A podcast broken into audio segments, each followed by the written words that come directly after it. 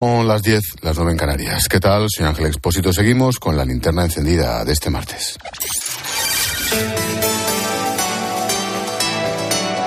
Con Expósito, la última hora en la linterna. Cope, estar informado.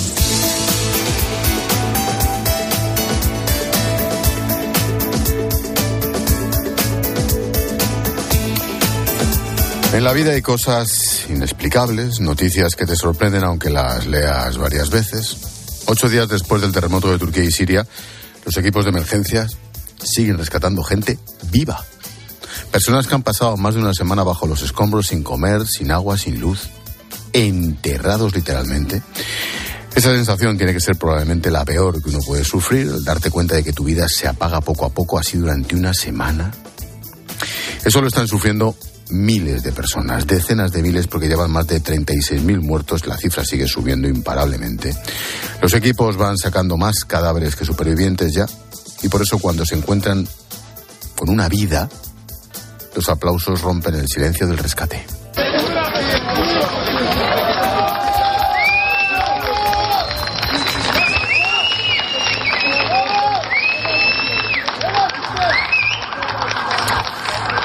En estas últimas horas han aparecido al menos siete personas, incluidos tres chavales de entre 18 y 20 años. Piensa en lo que tienen que estar pasando los servicios de emergencias. De hecho, circulan imágenes de muchos de ellos durmiendo encima de los escombros, haciendo turnos como pueden. Porque trabajan contra el reloj, pero evidentemente necesitan unas horas de descanso. Y ya ves tú qué descanso, tapándose con mantas y entre montañas de cemento. Recuerda lo que nos contaba en esta linterna el teniente David Mora, jefe de sección de rescate de la UME, que la semana pasada salvó la vida a una mujer y a sus dos hijas tras 26 horas de trabajo. La verdad que se descarga, se descarga todo, se descarga la emoción y nada, hemos hecho, nos hemos hecho a llorar, nos hemos hecho a llorar literalmente todo el equipo, especialmente los que estábamos ahí en, en el butrón que habíamos abierto, en el worksite como nosotros llamamos, eh, te echas a llorar, echas a llorar, una emoción muy grande. Hoy en la tarde de COPE han hablado con Juan José García, un bombero de Huelva. Su grupo ha participado en cinco rescates, uno de ellos el de un chico sirio de 14 años. Tiene que ser escalofriante escuchar a gente pidiendo ayuda debajo de los escombros. La satisfacción que tiene uno a la hora de, rescatar a una persona que todo el mundo entiende que cuando está sepultado durante tres días, esa persona seguro que no da nada ya por, por ella misma y seguramente lo que quiere es eh, ya eh, asumir que va a morir, pues bueno, eh, sacarla a una persona eh, de un sitio sepultado, pues la verdad es que es una satisfacción enorme. Son escenas apocalípticas, ciudades destrozadas, gente sin presente ni futuro. Lo explicaba el propio Juan José. La verdad que es que cuando llegamos a esa zona es un sitio que tiene más o menos más de un millón y medio de habitantes sí. y estaba totalmente destruido, pero todos los edificios que quedaban eh, levantados en pie eh, eran para tirarlos, vamos, estaban, estaban dañados y allí lo que nos encontramos era pues gente pidiendo ayuda, gente eh, por la noche durmiendo al lado de una hoguera. Poco a poco los equipos de rescate se van retirando. Esta tarde se ha dado orden a la vuelta a casa de los equipos urbanos de la UME de la Comunidad de Madrid. A la espera de cerrar los detalles del transporte está previsto que los dos grupos regresen a España, si es posible, mañana mismo. Tampoco tiene que ser fácil abandonar Turquía y Siria, sabiendo que aún queda mucha gente, muchos cuerpos bajo los escombros, pero estas misiones tienen su inicio y su final. Bueno, a todo este drama hay que sumar la dificultad de acceder a determinadas zonas de Siria, no solo por las condiciones meteorológicas, sino por el bloqueo derivado de la guerra de ese país que hace que solo haya una frontera abierta con Turquía. Anoche el régimen de Bashar al-Assad autorizó abrir durante tres meses otros dos pasos para acceder a zonas controladas por los rebeldes. Por uno de esos pasos, el de Bab el Salam, ha entrado hoy el primer convoy de la ONU con ayuda humanitaria para los afectados. Los camiones llevaban mantas, colchones, agua, pero hace falta mucho más, como advierte el secretario general de Naciones Unidas, Antonio Gutiérrez. La ONU ha proporcionado 50 millones de dólares a través de su Fondo Central de Respuesta a Emergencias. Una semana después de los devastadores terremotos, millones de personas en la región luchan por sobrevivir sin hogar y con temperaturas heladoras. Estamos haciendo todo lo que podemos para cambiar esto, pero hace falta mucho más.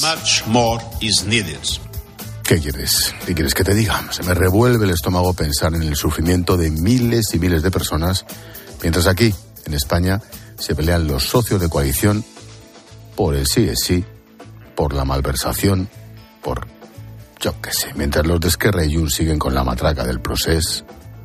En fin, conviene de vez en cuando detenerse un poquito, abrir la perspectiva y fijarse a lo mejor en lo realmente importante.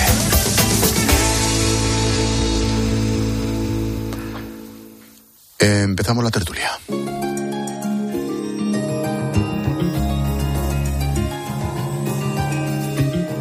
Escuchas la linterna. Con Expósito. Cope, estar informado.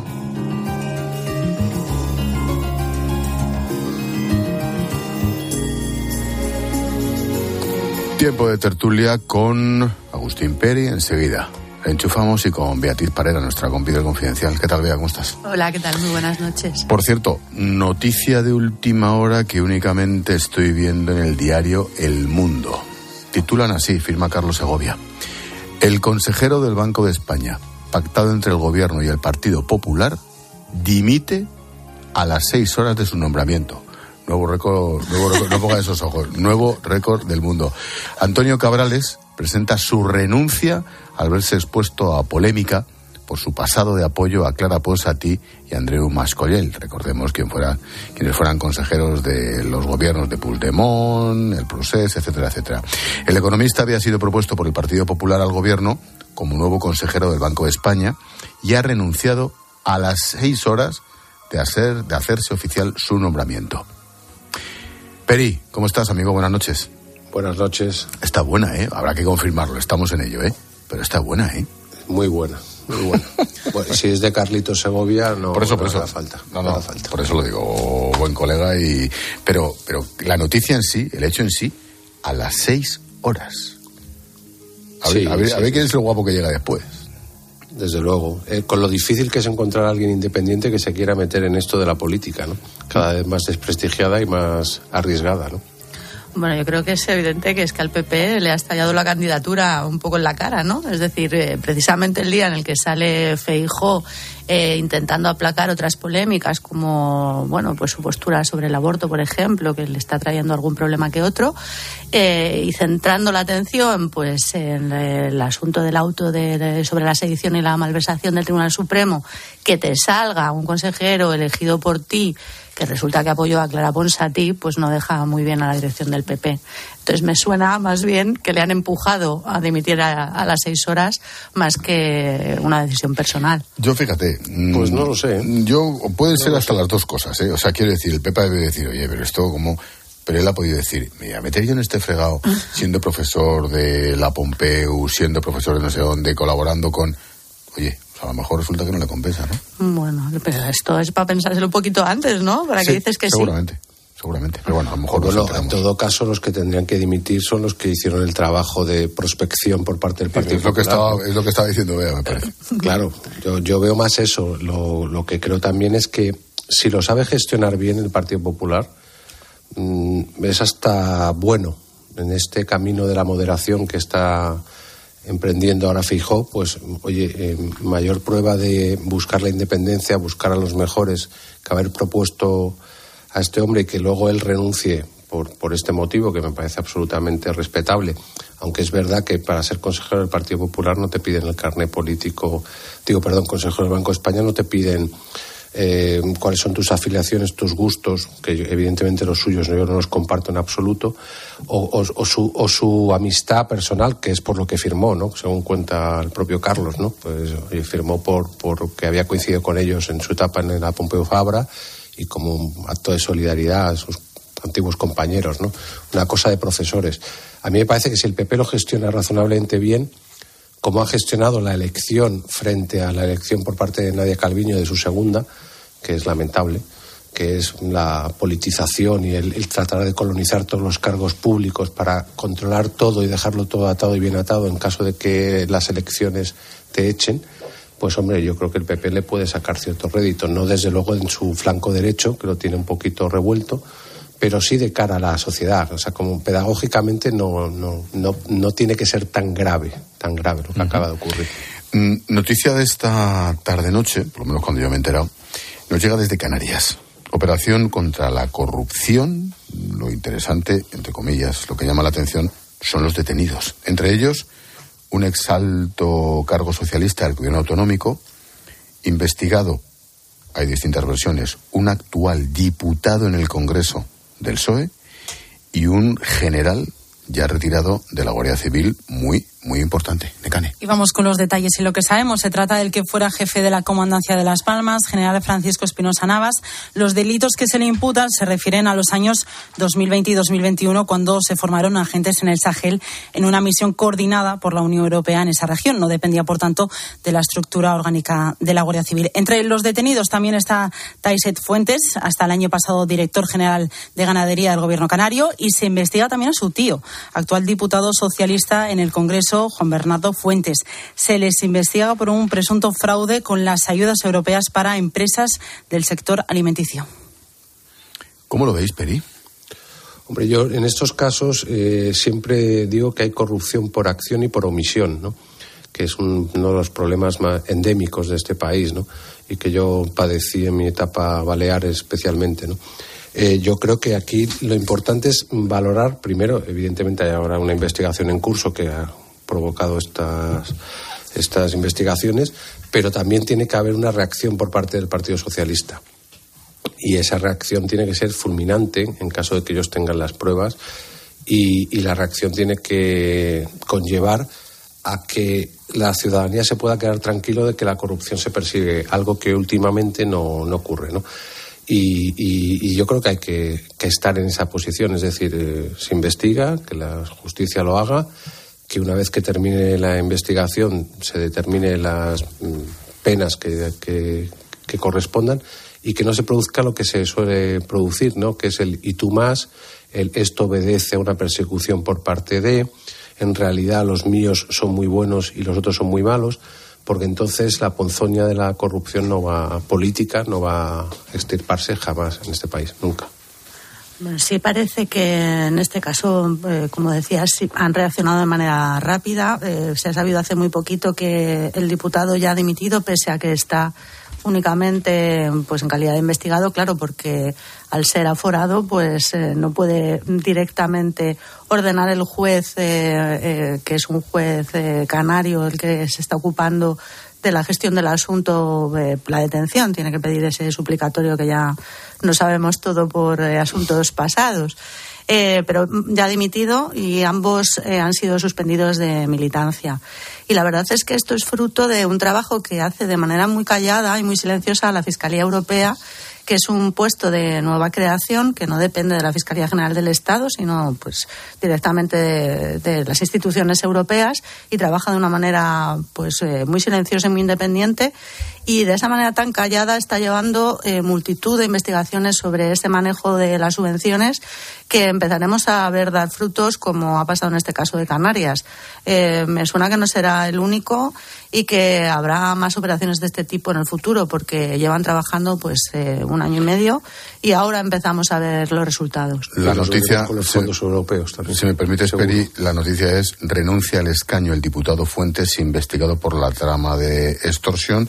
Dice la noticia que estoy leyendo en el Canarias 7 que el PSOE Canaria ha anunciado la apertura del expediente y la suspensión de militancia al diputado y a su sobrino Taichet Fuentes, que fueron pues directores, pues generales.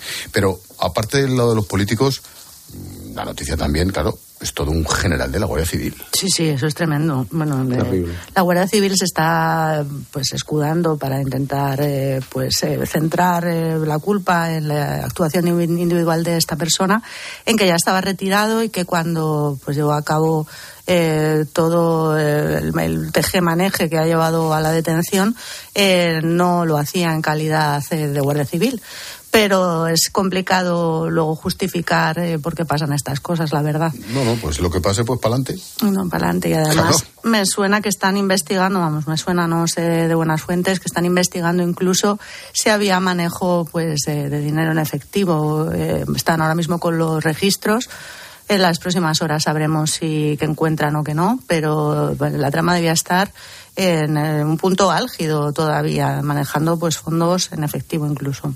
Madre mía, bueno, continuará. Eh, politiqueo patrio. Necane. Vamos con el nuevo capítulo de la reforma del solo si es sí. El PSOE se ha quedado solo en su intento de tramitar de urgencia la reforma. Pedro Sánchez dio la orden la semana pasada de acelerar este proceso, pero hoy el PSOE ha intentado que la mesa del Congreso lo incluyera en un pleno para la próxima semana. Podemos se ha abstenido, por lo que el debate se celebrará el 7 de marzo en vísperas del 8M. Ricardo Rodríguez, buenas noches. Buenas noches. El PSOE deja atrás su desbaratado intento de acelerar el recorrido en las Cortes de la Reforma y asume a regañadientes que le quedan semanas por delante de erosión. No entierran la posibilidad de un acuerdo con Podemos, aunque el margen es mínimo. Por eso el empeño de Isabel Rodríguez de abrir las negociaciones a todos los grupos. No vaya a entrar en ese debate. Donde había una, un problema, hoy hay una solución, una propuesta de solución en el Congreso de los Diputados y, por tanto, creo que es en ese ámbito donde han de abordarse. Quien aparece en medio del fuego cruzado es Yolanda Díaz, que llama con insistencia a cuidar la coalición. Ella intenta escapar de la batalla protagonizada por Irene Montero. Acuerdo, acuerdo y acuerdo y, por supuesto, discreción, discreción y discreción. Nos esperan cuidando a la coalición. Palabras que se pierden en la polvareda. El desgaste de la coalición se alarga y el primer paso de la tramitación llegará el 7 de marzo vísperas del Día de la Mujer. Y además de todo esto, y por si fuera poco, los socios de investidura también se ponen del lado de Podemos, porque hoy es que Ray Bildu han avisado al PSOE de que no apoyarán la reforma si no está pactada con el Ministerio de Igualdad. Sería bastante marciano. No vamos a fomentar ningún tipo de ruido ni de pasos eh, hacia adelante sin tener en cuenta al Ministerio. Así que si el PSOE quiere tirar eh, millas eh, sin que haya un acuerdo, eh, nosotros no vamos a estar eh, en eso. Vea, tu propuesta. Bueno, pues mm, es que, ¿cómo, ¿cómo, lo diría? Es tan lamentable ver, lo decías tú al principio en la entrada hablando del terremoto, cómo eh, se continúa con esta polémica eh, mm, pasando eh, los días y pasando los casos eh, día tras día. Hoy ha, habido, hoy ha habido un par de violadores muy gordos en la calle. Efectivamente. Solo hoy. Hemos llegado ya, hemos superado los 500 eh, revisiones eh, de condena a la baja y eh, hoy mismo se ha puesto en libertad al conocido como el violador del portal que eh, fue condenado en su día eh, pues por una violación que llegó a perpetrar, pero es que en grado de tentativa había otras tres. Eh, yo lo que creo es que lo que falta ya para terminar de agitar este avispero y que mm, sinceramente creo que acabará pasando es que haya una reincidencia. No sería de extrañar que cualquiera de estas personas que están quedando en libertad, que como sabéis pues eh, son un tipo de delincuentes eh, que tienden a reincidir, acaben haciéndolo. Y entonces será cuando mm, espero que todo acabe por explotar, porque es que hoy hemos visto a Podemos eh, que en un inicio echaba la culpa a los jueces, hablar de, de, un mal cómputo de los casos por parte de los periodistas e incluso en boca de Vicky Rosell reprochar a las víctimas eh, pues que se posicionen en contra sin tener un conocimiento de la cuestión. Y mientras todo esto pasa, nos encontramos a un PSOE que, aunque en el texto de la contrarreforma eh, eh, afirma que es una reforma de cara al futuro, sigue vendiendo un poco para quien quiera recogerlo que está intentando de buscar una solución que pare estas rebajas de condena. Y estas rebajas de condena no van a parar de ninguna de las maneras, haya contrarreforma o no la haya todos eh, eh, los delincuentes eh, que ahora mismo están viendo revisar sus penas van a seguir eh, viendo revisar sus penas. Es decir, no hay manera ya de detener esto. Un nuevo texto que sea peor para el reo que el que ahora mismo está en vigor no será aplicable, con lo cual nos vamos a encontrar con que esta situación va a continuar durante las próximas semanas e incluso meses. Y no hay manera de detenerlo. Me parece un poco cínico escuchar pues afirmaciones como la del señor Pachi López esta mañana, eh, que hablaba eh, pues de detener la sangría de rebajas. La sangría de rebajas ya es irremediable y va a continuar. Hombre, yo, yo creo que Hombre, desde luego es una actitud cínica por parte del PSOE porque tiene una mm, solución relativamente fácil, que es mm, él ya cuenta con el apoyo seguro para esa reforma del Partido Popular y, probable mm, por parte de Vox. Entonces, hay un camino. ¿Qué ocurre? A mí me llama la atención primero la posición de Yolanda Díaz, eh, porque ya esto es como, hay como una triada ¿no? en el gobierno. Ya Hay una pinza por parte de Pedro Sánchez y Yolanda y un outsider que es Podemos manejado por otro outsider que es Pablo Iglesias. Y a partir de ahí, eh, lo que mm, me llama mucho la atención es que la fecha mm, prevista, una vez que, ha rechazado la posibilidad de, tramitarlo por urgencia por parte de Podemos, es el 7M, ¿no? la víspera del 8M, de su gran día, ¿no? de su happening. Entonces, eh, a mí todo esto me huele muy mal, fatal, y sobre todo lo que comentabas antes, ¿no? La, sensación de que cada día que pasa hay varias alimañas más que se ven beneficiadas y que seguro, como comentabas, va a ocurrir. Es decir, mm, lamentablemente alguno de estos desgraciados mm, reincidirá. Y entonces esto será para, para oprobio de, de todos estos ministros, ministras y ministres. Entonces yo, yo creo que, es un tema de tal gravedad, tal gravedad que lo primero que tenía que haber hecho el presidente es eh, cesar a la ministra, cesarla.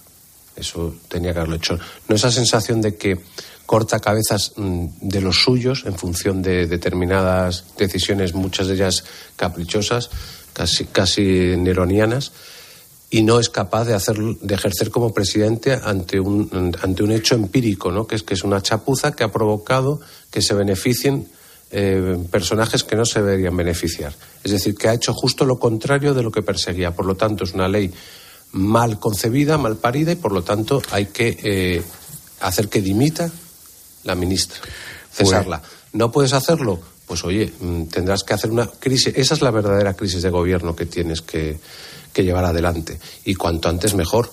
¿Por qué? Porque esta ley es un motivo más que suficiente para que tuvieras una crisis de gobierno. Pues mira, se refería Beatriz Parera a Pachi López. Escuchad con atención su razonamiento. Estoy convencido de que quien más quiere la ley es el Grupo Socialista, porque queremos que la gente quiera la ley.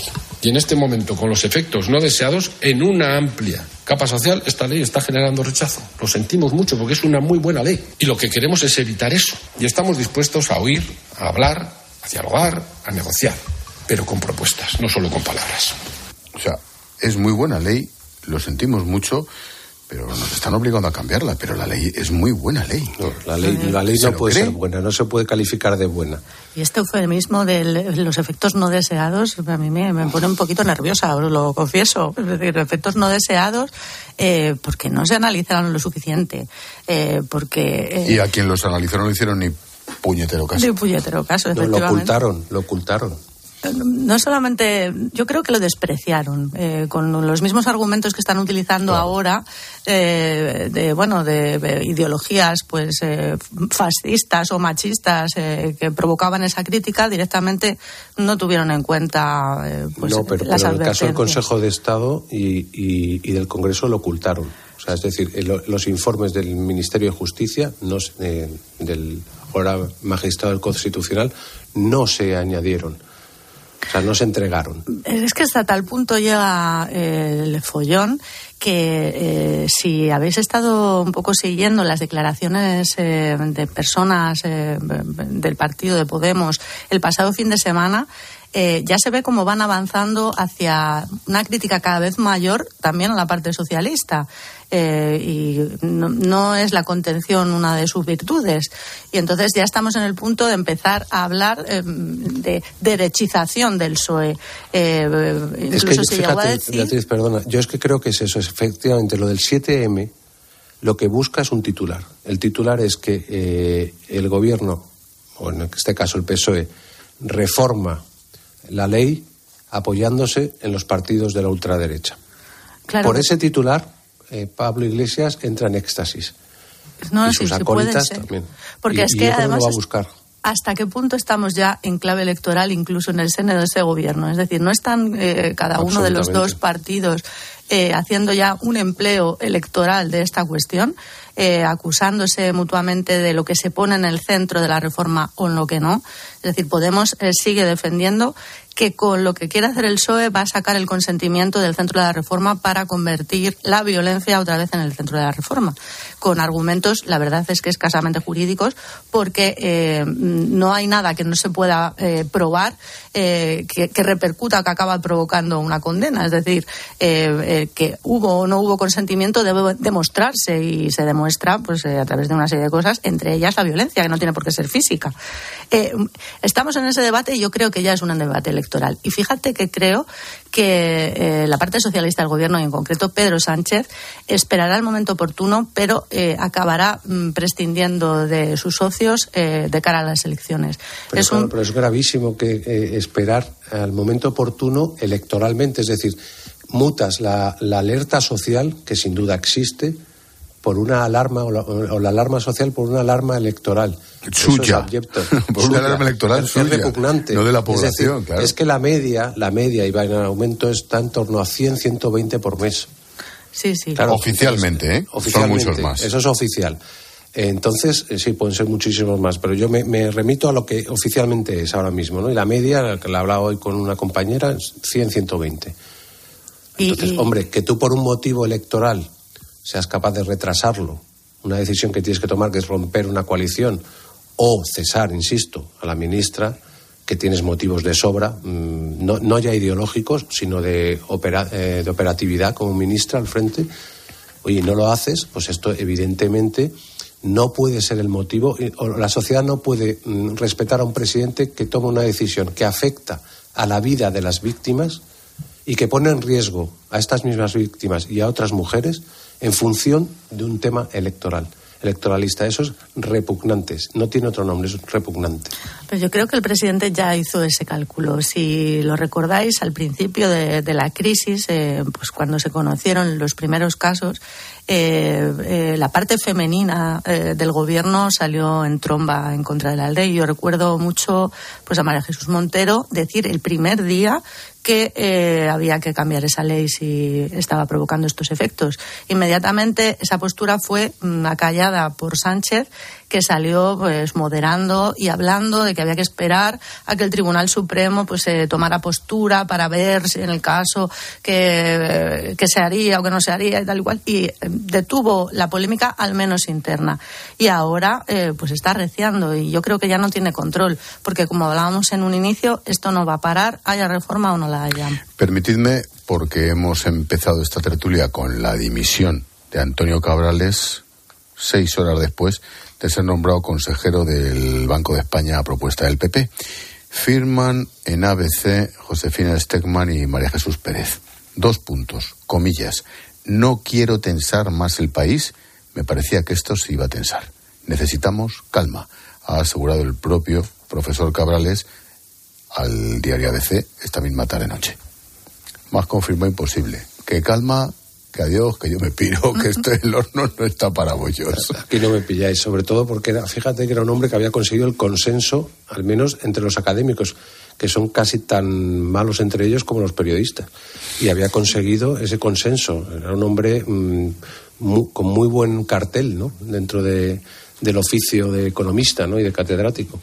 Y, y, hombre, evidentemente yo estoy en las antípodas de sus firmas, de sus comentarios, pero no es la función para la que él iba, en la que él iba a ejercer. Por lo tanto, si, si él contaba con ese currículum tan brillante para. No, no, estoy, leyendo el currículum internacional y es brutal de este Claro, claro, en California. Yo creo que entonces, bueno, pues oye, podría haberlo ejercido y ahí el PP es donde yo creo que tiene una beta que si no le entra el canguelo puede llegar incluso a explotar a explorar y, a explotar, ¿no? Lógicamente, ¿no? Que esa, desde luego, eso nunca hubiera ocurrido en el caso de Pedro Sánchez. Yo no me imagino a Pedro Sánchez nombrando en el Banco de España a alguien que siquiera le haya criticado o, haya hecho una lisonja de la oposición. Mm. En 100 vidas, ¿no? Bueno, pues ahí está. Seis horas a durar el cargo. A ver, cuando vaya por la liquidación va a ser de risa. Eh, dejadme dos minutos, que ahora vuelvo. Sigue a Ángel Expósito en Twitter en arroba expósito cope y en arroba la linterna cope, en facebook.com barra la linterna y en Instagram en expósito guion bajo cope. Dos cositas. La primera, una motera conoce la ciudad como la palma de su mano. La segunda, una mutuera siempre paga menos. Vente la mutua con tu seguro de moto y te bajamos su precio sea cual sea. Llama al 91 555 5555. 91 555 5555. Por esta y muchas cosas más, vente a la mutua. Condiciones en mutua.es. Escuchas la linterna. Y recuerda, la mejor experiencia y el mejor sonido solo los encuentras en cope.es y en la aplicación móvil. Descárgatela. Saludos, criaturas. Soy Goyo Jiménez y, como digo en mis monólogos, ser joven es una cuestión de actitud. Pero como yo ya voy teniendo una edad, mi actitud ha sido la de acudir a Clínica Baviera para decir adiós a las gafas de cerca. Haz como yo y pide cita en el 900-180-100 o en clínicabaviera.com y corrige la vista cansada. Si crees que al girar la esquina te espera la playa y no la boca del metro, si sueñas que al final de la cuesta verás una puesta de sol sobre el acantilado, tú tienes ganas de verano. Anticípate y aprovecha las mejores condiciones con la garantía de Halcón Viajes. Mejor precio garantizado y seis meses de financiación sin intereses. Reserva ya en tu agencia o en nuestra web. Bienvenidos a bordo. El nuevo Sub C5 Aircross llegará en hora al destino. Casa rural en familia. Pueden depositar las bicicletas y mascota en el maletero más amplio de la gama. Nuevo Sub Citroën C5 Aircross Plug-in Hybrid, tan generoso como tú. Súbete a los días de hasta el 20 de febrero con una financiación súper generosa. Citroën. Condiciones en citroen.es. La inflación subiendo, la gasolina y el diésel por las nubes. Ser autónomo no es fácil, pero si tu vehículo es tu herramienta de trabajo, asegúralo con línea directa que te lo pone un poco más fácil. Tendrás asistencia en viaje, atención y defensa jurídica y un cheque de combustible de regalo. Ven directo a lineadirecta.com o llama al 917-700-700. El valor de ser directo. Consulta condiciones. El precio del petróleo ha descendido de forma considerable, igual que el precio del gas. Nos hemos venido a un centro de coordinación del Suma 112 para intentar de lunes a viernes de 4 a 7 en la tarde de Cope con Pilar Tisneros y Fernando de Aro encuentras el mejor entretenimiento y todo lo que necesitas para entender la actualidad.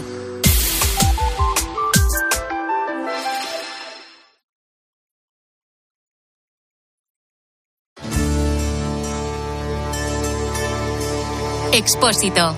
La linterna. Cope. Estar informado.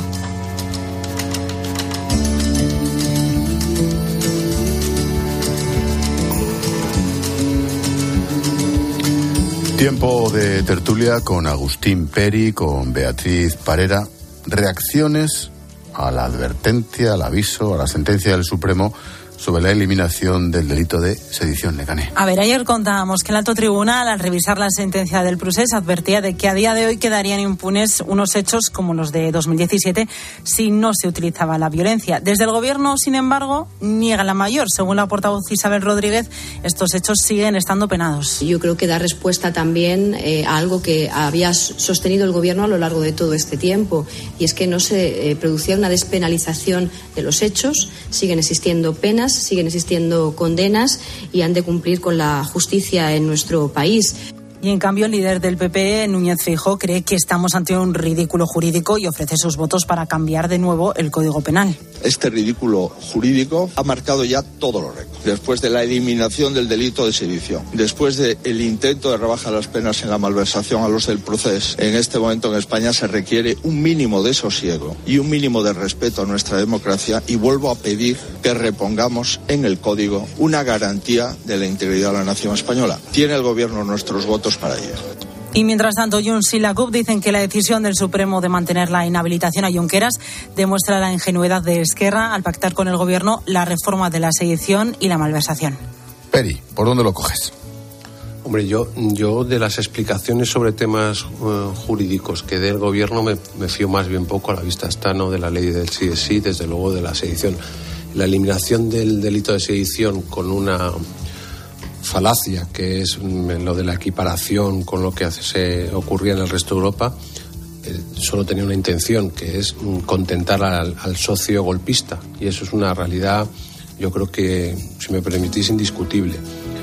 Eh, que el Supremo le pinte la cara al gobierno y le explique jurídicamente por qué queda de manera impune si, si no se producen hechos violentos, es decir, si eh, Junqueras lo vuelve a hacer y en su caso no se va a subir a ningún patrón para hacerlo, pues evidentemente eh, lo que tiene que hacer el gobierno es escuchar a los jueces, a los que no suele escuchar, porque no le gustan. A la única juez que escucha es una jueza en excedencia que es Vicky Rosell. Entonces, mm, y así nos va. Entonces yo creo que, que, que, en este caso el Supremo ha hablado y ha sentenciado, permíteme la expresión, al gobierno. Es decir, el gobierno es cooperador, colaborador necesario en una trapacería que solo beneficia al independentismo. Por eso RC sigue callado y habla Junts porque Junts está ahora mismo encabronado y a la contra de, lógicamente de RC, que es el socio natural y el único socio que querían realmente Pedro Sánchez. Entonces, a partir de ahí, la credibilidad de este gobierno, en este caso, como en otros muchos, es nula, porque, de nuevo, es una intención de quién es tu socio de referencia. Pues, lamentablemente, en este país, un partido mm, de, ámbito nacional tiene como socio de, de, referencia un partido independentista que te dice que tornar en fe. Bueno, pues esa es la realidad. Y si tenemos que fiarnos de, de lo que diga Pilar Job, yo no puedo fiarme de lo que diga Pilar Job. Me, prefiero fiarme de lo que dicen los magistrados del Tribunal Supremo, infinitamente más. La verdad es que el auto del Supremo, eh, además de ser extenso, que ya son pues eh, más de 40 páginas, es muy concreto en, cuanto a lo que dice. Es decir, no se limita únicamente a hablar eh, por encima de una despenalización genérica, sino que explica de manera muy expresa eh, por qué está despenalizado y pone un ejemplo que yo creo que deja muy claro que efectivamente ha habido eh, una despenalización que es eh, no ya lo que sucedió en las calles, no pues ese rodear la consellería o incluso los altercados durante la propia votación del 1 de octubre, sino lo que pasó en las semanas previas en el Parlamento. Y dice el Supremo que no podrían castigarse con ninguna pena pues toda esa tramitación de leyes de desconexión. Eh, y es ahí donde nos queda más claro que en ningún otro caso que no se puede castigar eso con unos desórdenes públicos. ¿Qué desorden público fue eh, que la mesa del Parlamento eh, dijera que sí a aprobar determinadas leyes que suponían el sustento de una separación de España? Evidentemente no se puede ya castigar. No se puede castigar tampoco con rebelión si no hay una violencia suficiente, que ya también el Supremo especificó a dónde tenía que llegar, que no bastaba que fuera eh, como la que había sucedido en el caso del 1.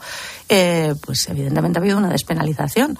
Lo que pasa que el gobierno mm, lo que hace es agarrarse a eh, un castigo que no tiene que ver directamente con los hechos cometidos, sino con la malversación mm, que fue necesaria para cometerlos.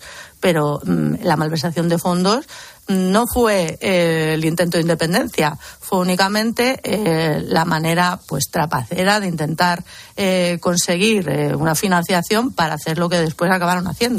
Eso nada tiene que ver con pues el, intento de, sedición, con, con la separación, el intento de separación de Cataluña del resto de España. bueno, pues es que nada tiene que ver. Entonces, el Supremo lo ha dejado clarísimo. Ya lo dijo Yarena en un inicio en el caso de Puigdemont y ahora habrá que ver pues cómo evoluciona la cosa porque los eh, acusados eh, condenados ya tienen intención de recurrir, de ir agotando todas las vías. Eh, van a hacerlo primero ante el propio Supremo a través de un recurso de nulidad y luego van a ir hasta el Tribunal Constitucional.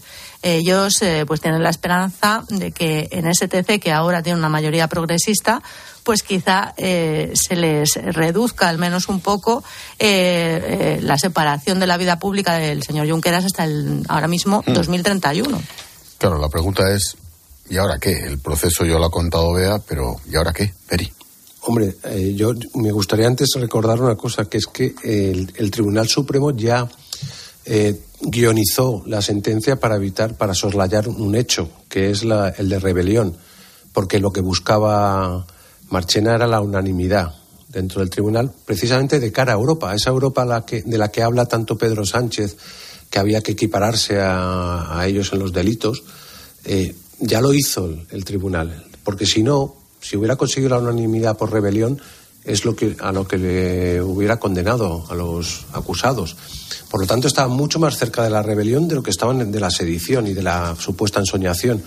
Ahora que, bueno, yo creo que ahora lo que va a tratar mm, eh, RC es de mantener vivo ese acuerdo con, Pedro Sánchez, teniendo claro que, le va a desgastar en una parte importante, ya lo vimos en la, en la, manifestación del otro día, ¿no? de la que tuvo que salir por patas Junqueras, porque hay una parte del independentismo que, que es la de Junts que no que no que, están ellos ellos están mucho más en el monte mientras los otros están más en los colchones no están más cómodos en tocando pelo de poder no entonces Eh, ahora mismo mm, van a hacer todo posible, porque además ya les va bien juntos, de mantener esa, esa unidad. ¿no? Y lo hemos visto en la ley del CSI lo, y lo seguiremos viendo. ¿no? Ellos, ellos van a estar RC, quiero decir, absolutamente eh, pegado al gobierno y luego en el papel de Junqueras, que, que ya es más el de martirologio. El de, pues bueno, él tiene el, se siente cómodo, además, en ese, en ese papel de mártir del pueblo catalán y entonces va a seguir en esa, en esa actitud. O sea, no, no ha gritado mucho, no ha chillado mucho. Aragonés mmm, tampoco se ha puesto muy nervioso, entre otras cosas, porque con Junqueras al frente, pues él queda en una posición un poquito más de palafrenero. Entonces, mm, yo creo que ellos van a seguir en esa, en esa postura agotando hasta que Pedro Sánchez diga que. Mm, porque Pedro Sánchez, si mañana tiene que cantar el cara al sol, lo va a hacer también, o sea, no lo olvidemos. es lo único que le falta. No, Ya pero bueno, no, no, una no, caña, que, nadie, un que nadie descarte que se presente como el cruzado mm, de la patria, eh, porque no va a tener ningún problema tampoco. Permitidme un paréntesis en clave internacional antes de que llegue Julio César, que me quedan cuatro minutos. Ucrania, hay novedades. A punto de cumplirse un año del comienzo de la guerra, España va a desplegar una batería de NASAM antimisiles en Estonia para reforzar el flanco este de la OTAN. La misión durará cuatro meses, van a participar unos 90 militares y hoy también la ministra Margarita Robles ha informado de que España va a formar a medio centenar de soldados ucranianos para que puedan utilizar los carros de combate Leopard. Esto va íntimamente unido.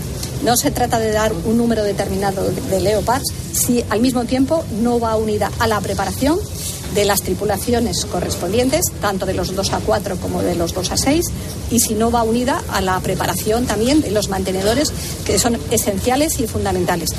Y también hemos conocido más informaciones sobre los pasos que se estarían dando desde Moscú. Según los servicios de inteligencia de Noruega, Rusia estaría iniciando el despliegue en el mar Báltico de barcos equipados con armamento nuclear. Un montón de aristas y tenéis un minuto cada uno, pero esa batería de antimisiles NASAMS ya está en Letonia. Yo estuve con ellos hace poco y ahora lo que se pretende es que se vaya a Estonia, otro de los, de los bálticos. Esto continúa, esto va increciendo, esto no tiene fin. Peri. No, y bueno, y la OTAN ha anunciado o ha pedido a los países miembros que pongan en marcha la mayor producción posible armamentística, ¿no? Estamos, eh, estamos en una guerra caliente y, y luego y, y en un problema de base que es que eh, yo creo que Putin ya ha perdido, salvo que tocara el botón rojo y ya lo que quisiera es mm, una actitud suicida, él ha perdido pero eh, no tiene que parecerlo. Entonces, eh, tanto en Europa como en Occidente en general, hay esa división de cómo, cómo lo sacamos a Putin de- del lío que en donde se ha metido. Si le entregas algo, por poco que sea, lo, que, lo único que estás haciendo es una patada a seguir. Dentro de cinco años lo volverá a hacer, o tres o diez, pero lo volverá a hacer, como los independentistas. Entonces, en este caso, lo que hay que ver es cómo se sale del problema donde se ha metido. No está ganando la guerra, el desgaste cada vez es mayor. Lo que esperaba Occidente no ha ocurrido, eso es verdad. No ha habido una rebelión por parte, porque él controla muy bien su país, eh, una rebelión, mm, y sobre todo porque además hay el temor que si hay una rebelión en Rusia sea por un, por un ala todavía más extrema, ¿no? que también la tiene. Entonces, él, él- yo creo que ahora mismo el que tiene el mayor problema, evidentemente, son los ucranianos, que es los que están padeciendo una invasión, pero mm, Putin tiene un gravísimo problema que es que no sabe cómo salir del lío donde se ha metido. Vea, en un minuto. Pues nada, el, el conflicto eh, sigue convirtiéndose en una especie de juego de equilibrios un poco demoníaco en el que eh, pues Putin ahora, mente- ahora mismo solamente tiene la salida de eh, o retroceder o, o lanzar un oro aún mayor. Y me quedo con unas declaraciones que eh, ha habido hoy mismo en las que directamente se dirigen a la OTAN desde Rusia para hacerle parte del bando del enemigo. Eh, se ha dicho eh, que la OTAN no solamente se elimine el enemigo, sino que lo está demostrando eh, día tras día. Y eh, eso unido a gestos como el, de- el dato de los buques, eh, pues la verdad es que hacen temer una escalada futura, precisamente por esa desesperación de la que hablaba ahora mismo Agustín.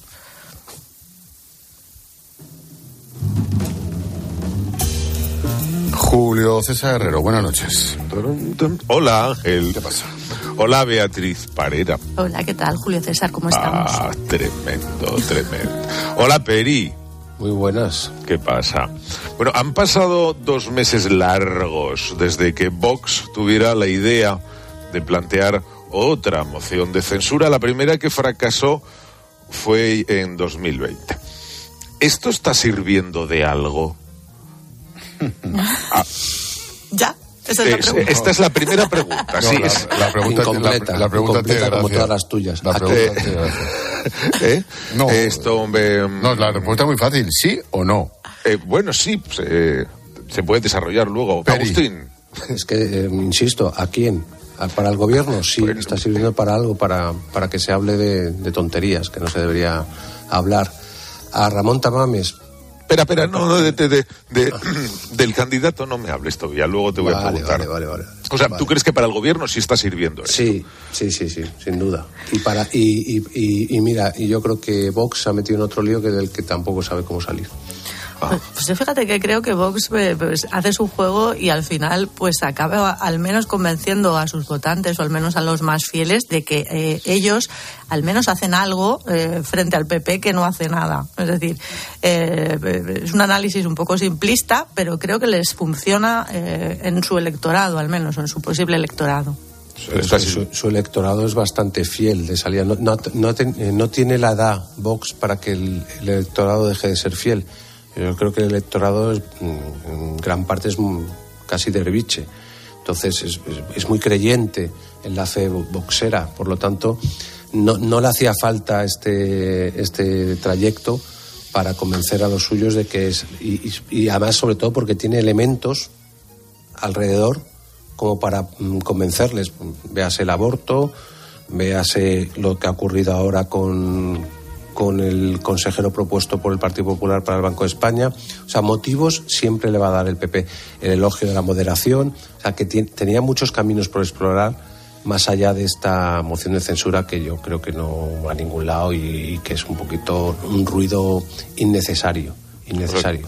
Le está sirviendo a Vox y al gobierno. Bueno, c- cada día mm, que pasa, eh, sí, más. Cada día que pasa sin presentarla en condiciones o, o sin renunciar hacerlo, esto mina la credibilidad del partido porque esto ya arrancó en diciembre, ¿eh? a principios de diciembre. Estamos ya casi en la segunda parte de febrero. Y ahí seguimos. ¿Esto mina la credibilidad del partido o de momento pueden seguir estirando esto? Yo creo que por estirar, pueden seguir estirando todo lo que sea necesario. Lo que pasa es que quizás se temen que el efecto de aquella primera moción de censura, que si recordáis, eh, pues fue absolutamente inesperado, que de hecho provocó pues eh, uno de los primeros acercamientos, de los pocos que yo recuerdo, entre entonces Casado, que lideraba el PP, y Pedro Sánchez. Fue en ese debate en el que el, el Pedro Sánchez, el presidente, anunció que retiraba la famosa reforma eh, que intentaba rebajar las minorías para renovar el Consejo General del Poder Judicial. Habló de que paraba el reloj de la reforma, es decir, a Bascal entonces no le salió bien. Quizás ahora esté temiéndose que tampoco le vaya a salir bien y, y prefiere la amenaza o le es más útil la amenaza que la Lo que realidad. pasa es que, desde el punto de vista mediático, hay una cosa que es verdad. Si no fuera por esta medida, si no fuera por esta propuesta, y si no fuera hasta por lo de Tamames, que ahora vendrá el asunto personal de Tamames, ¿qué estaría jugando Vox en todo este follón? O sea, en el sí, el sí, el gobierno lo está haciendo solo. Eh, Núñez Feijó es el líder de la oposición y solamente por el mero hecho de reaccionar cuando reacciona, ¿estaríamos hablando de Vox? Seguro que no. Pues seguro que no, porque además Pues lo est- está consiguiendo desde el punto de vista mediático una importancia que no tendría si no existiera la medida, ¿no? Pues por eso, mejor pero- la amenaza que no la realidad. En el momento que al final. a- a- hacer que hablen de ti es relativamente fácil. Quiero decir, mm, puedes mm, hacer perogrulladas con la de García Sí, Gallardo. pueden, pueden, hacer- pueden hablar de ti con Macarena Olona, entonces claro, no Claro, es o sea, positivo. motivos pero para esto- hablar de ti, pues mira, pues efectivamente Macarena Olona, pues en breve, ¿no?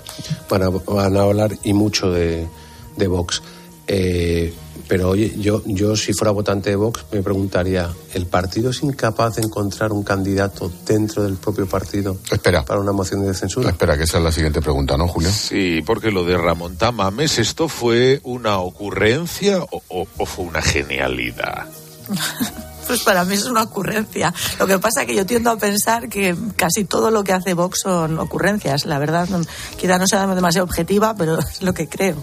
Con lo cual, yo, por mí, o- eh, ocurrencia, totalmente. Absolutamente, esférica. La mires por donde la mires, una ocurrencia, sí. Improvisó el partido al no tener claro el candidato hasta pasado más de un mes, sup- suponiendo que Tamames sea finalmente el candidato. Bueno, esa es otra. Pero Claro, el mero hecho. Eh, yo, fíjate, yo creo que esto viene mucho más de, de que lo hayamos sabido la semana pasada o la otra. Yo creo que esto es, lo que no lo habían contado. Yo creo que esto está planteado desde, desde muchísimo antes el nombre propio de Tamames, solo que ni él lo había dicho ni el partido tampoco hasta hace una semana. Ajá. Pero o sea que no, me, no, me, no creo que fuera una improvisación de la semana pasada. No, yo lo que creo, lo que pasa que a mí la, la presentación de esta moción de censura es una moción de censura contra el gobierno o contra el Partido Popular. Pues es, Es que decir, tiendo a pensar que casi siempre o casi todo o buena Todo parte de lo que hace Vox es eh, eh, mayor- o sea, gran parte contra el Partido Popular y no tanto contra el gobierno. Claro, pues yo no sé hasta qué punto eso te acaba desgastando como, como marca. Es decir, porque yo creo que, que al final hay mucho ciudadano eh, que, que vota conservador, liberal, eh, que entiende que esto es casi una cruzada contra la posibilidad lejana o no de que Sánchez redite, redite el gobierno Frankenstein. Entonces, si tú estás en esa postura, desde Vox, desde el Partido Popular o desde Ciudadanos, eh, esta actitud en la que tú lo que haces es romper la posibilidad de hacer un bloque contra esa posibilidad de que redite, me parece que te, tiene que acabar desgastando. Y si encima además eres incapaz de encontrar a alguien dentro de tus propias filas, por, véase, por ejemplo, Santiago Abascal, eh, que, que se presente en esa moción de censura, a mí me parece que es un error mm, gravísimo. Quedan cuatro minutos. Con los frentes eh, abiertos que tiene el gobierno, una moción de censura, o est- esta moción de censura, distrae la atención. Es, es- es inteligente. Eh, justo en este momento en donde el gobierno da igual para donde mire, tiene Es que, es que, vamos a ver, cuando uno lo ve con la perspectiva global, pues seguramente no. Bastante problemas tenemos y en un año electoral, etcétera, etcétera. Total, quedan ocho meses. Pero, pero puesto el- desde el punto de vista egoísta de Vox, mm, es que a lo mejor lo que le interesa es que se, dist- se distraiga la atención hacia su película, ¿no? Pero eso, eso se reduce entonces, que, que me parece legítimo, a, una, a, a buscar un prime time político, ¿no? Sí, estamos en campaña. Claro, mm, joder, pero qué, qué poca ambición, ¿no? Es decir, eh, un partido que, aspira a gobernar o a, o a ser relevante para poder gobernar, eh, que se reduzca toda su estrategia política a buscar a Ramón Tamames para tener prime time político, a mí me, me dice muy poco. Me parece un poco ambicioso o poco inteligente. Beatriz. Y además es que parece un poco un juego de magia del tipo nada por aquí, nada por allá. Es decir, en momentos en los que hay debates de verdad serios, eh, en los que pues Vox podría entrar eh, pues con argumentos, al final hacer eh, este medio truco de ilusionismo que eh, todo el mundo sabe de inicio que no va a conducir a ninguna parte, yo creo que lo único que evidencia es que eh, tratan de volver a reposicionarse después de todo lo pasado en, eh, pues en los últimos meses.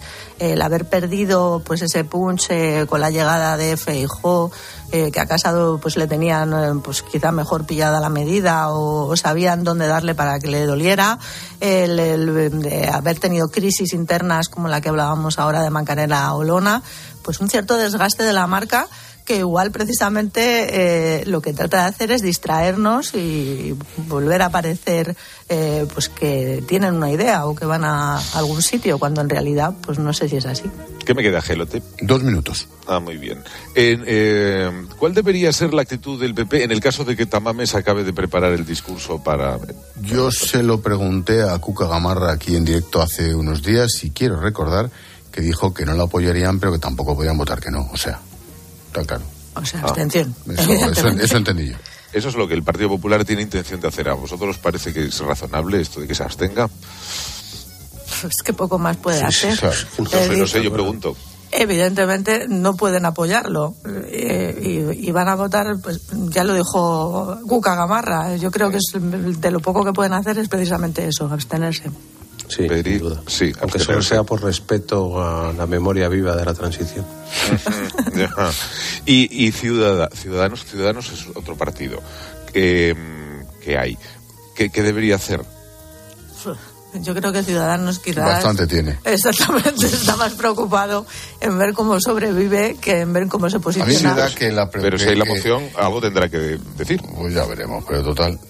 Pero, pero yo qué sé, pues según el- el- el- la persona que más eh, chufle en Ciudadanos en ese momento. Según las mociones de censura internas que tenga Que en ese exactamente. momento.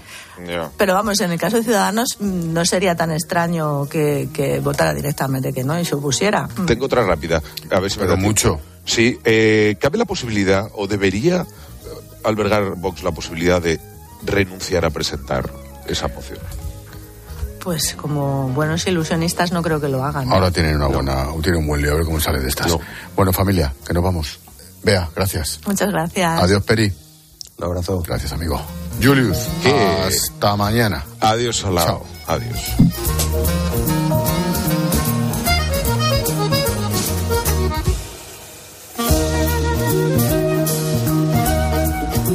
Expósito. La linterna. Cope. Estar informado. Chan, chan, chan, chan, chan, chan, chan, chan, chan, chan, chan.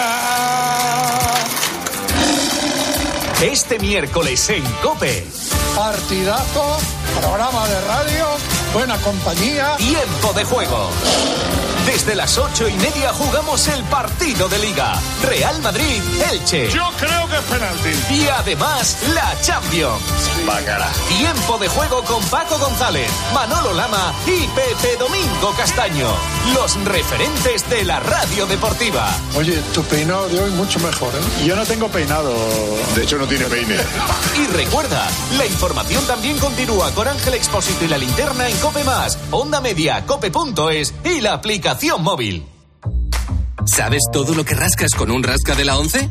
Pues imagino que si te toca puedes rascar mucho dinerito, ¿no? Claro, y momentos inolvidables, o muchas, pero que muchas risas. Y sí, también puedes rascar premios de hasta un millón de euros. Ah, pues entonces dame un rasca. Con los rascas de la 11 puedes ganar momentazos y premios de hasta un millón de euros. Rascas de la 11. Rasca el momento.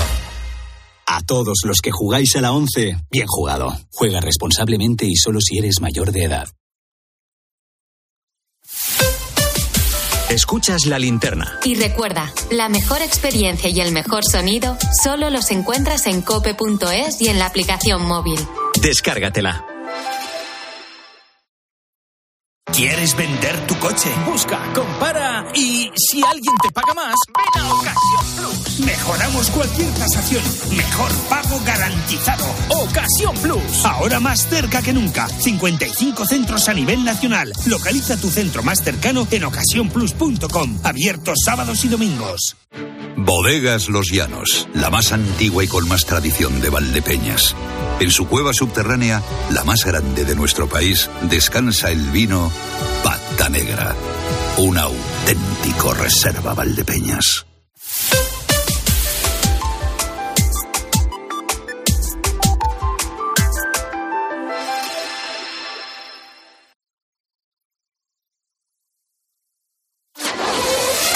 Editorial. Cadena Cope.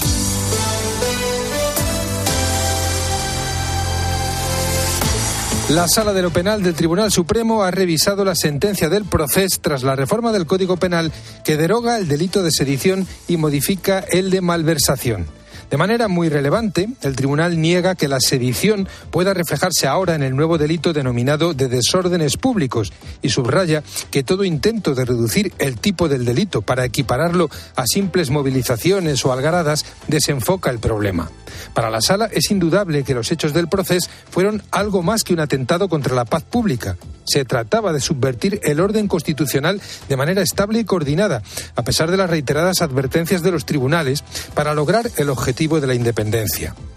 El auto del Supremo advierte que la reforma deja un vacío normativo que puede dejar impunes los procesos secesionistas en los que no se actúe con violencia flagrante, de modo que la deslealtad institucional y el menosprecio a las bases de la convivencia no serían susceptibles de tratamiento penal. En cuanto a la malversación, el Supremo rechaza aplicar a los procesados la modificación de este delito que implica rebajas en las penas de prisión e inhabilitación, porque considera que el delito cometido fue estrictamente el de malversación de caudales públicos para una actividad contraria a la ley. El pacto alcanzado entre Sánchez y Esquerra Republicana para resolver el horizonte penal de los líderes del proceso no ha servido de gran cosa, lo que ha provocado furiosos ataques de los independentistas contra los jueces, que no pueden esperar ser defendidos por este gobierno.